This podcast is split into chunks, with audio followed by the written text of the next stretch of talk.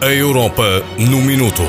Conheça as suas oportunidades, direitos e deveres enquanto cidadão europeu. Da responsabilidade do Centro de Informação Europe Direct Minho, sediado no IPCA, Instituto Politécnico do Cávado e do Ave, Barcelos.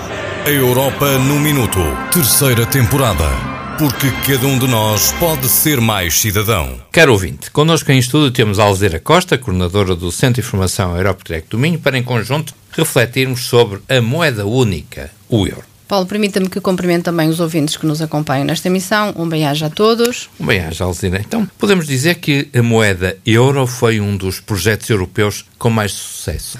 Sim, Paulo. A moeda única, que faz este ano os 20 anos desde que entrou em circulação, representa um dos maiores e mais notáveis progressos do projeto europeu e veio mudar a vida de mais de 340 milhões de cidadãos que usufruem diretamente de todos os benefícios da moeda. Até aos nossos dias, a moeda única é uma das moedas mais fortes do mundo, sendo uma divisa de referência em algumas áreas económicas e a segunda moeda mais utilizada no mundo. A moeda única veio facilitar e promover as quatro liberdades fundamentais da União Europeia: a livre circulação de pessoas, mercadorias, capitais e serviços. Através do euro é possível que as trocas e os fluxos comerciais sejam realizados com maior velocidade e com menos custos, menos burocracias. E em quantos países é que o euro está presente? O euro é o símbolo mais concreto do processo de integração da União Europeia. À data, o euro é a única moeda utilizada em 19 países da União Europeia.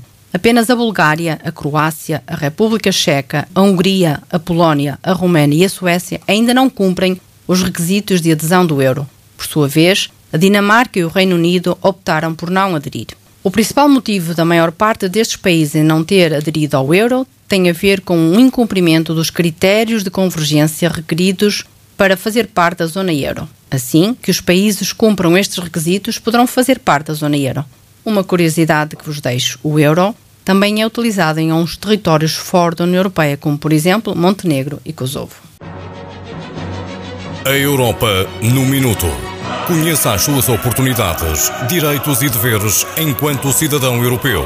Da responsabilidade do Centro de Informação Europe Direct Minho, sediado no IPCA, Instituto Politécnico do Cávado e do Ave, Barcelos. A Europa no Minuto, terceira temporada. Porque cada um de nós pode ser mais cidadão.